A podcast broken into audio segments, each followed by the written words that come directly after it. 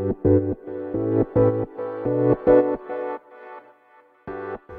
はようございます。なつきです。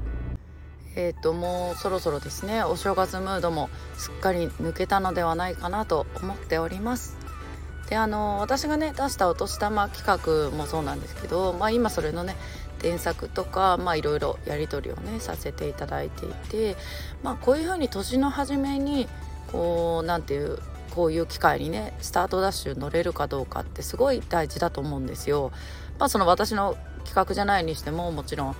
その自分で何かをね決めてスタートをこれで頑張るぞみたいな感じでやるのもそうだしあと何他のねそういう企画に乗るのもそうだと思うんですけど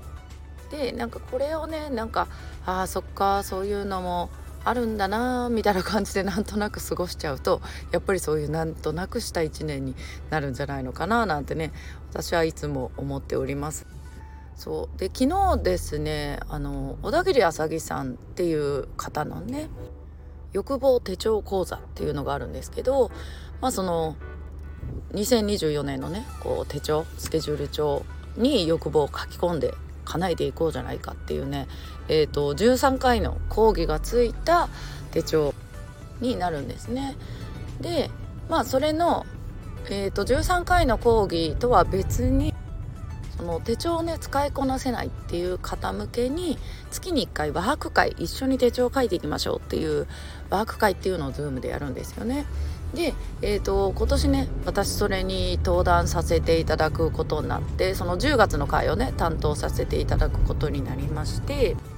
でまあ昨日ね最初のご挨拶ということでね登壇させていただいたんです。でまあちょっと自分の事情でねあの配信を見る見ることができなくて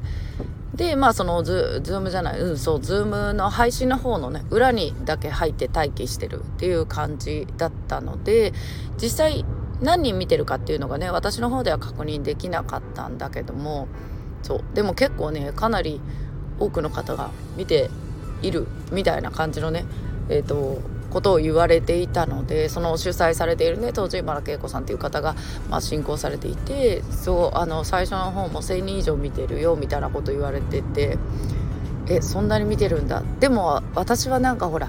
人数見えない状態にいたからまあその緊張することもなくねそう普通にあの挨拶できたんですけどまあこれもやっぱりまあこれ去年ねこの登壇権利っていうのがあってまあそれにね乗っかることができたんですけどやっぱりなんかそうやって今までだったらなんかこういう場に登壇するって私しなかったんだけどそうあんまりこれもね内容理解してなくてまあなんかやりたいですみたいな感じでそこエントリーしたらまあ登壇することになったっていう感じなんですけどまあこれもでもやっぱりチャレンジですよね自分の中で。で私毎年やっぱり何かしらチャレンジしていってるんですよね。まあなんかあの皆さんもそうだと思うんですけどでもなんかそうやって何か新しいことにチャレンジするだとかあの経験したことないことをねやってみるって決めておくっていうのはすごくいいんじゃないのかなってこれ私の師匠の教えでもあるんですけどかやっぱ今までの自分と同じ選択しかしないと同じ人生しかやっぱりないと思うんでこうしてね自分がやったことないことにチャレンジするとか何かねそう新しいことを始めてみるだとかうんやっぱりそういうことするから人生変わるんじゃないのかなとかねそういろいろ思ったわけです。ということで皆さんもね、えーと、今年はこれにチャレンジするよとかなんかこういうのやってみたいなとかねなんかそういうのあったらコメントくれたら嬉しいです。そしてあのその私が登壇させていただくね小田切あさぎさんの欲望全開手帳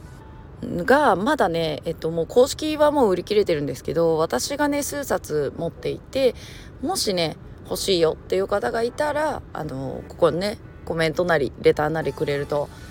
購入することができますのでねはいご興味ある方いたらお願いします。ということで皆様今日も素敵な一日をお過ごしください。またお会いしましょう。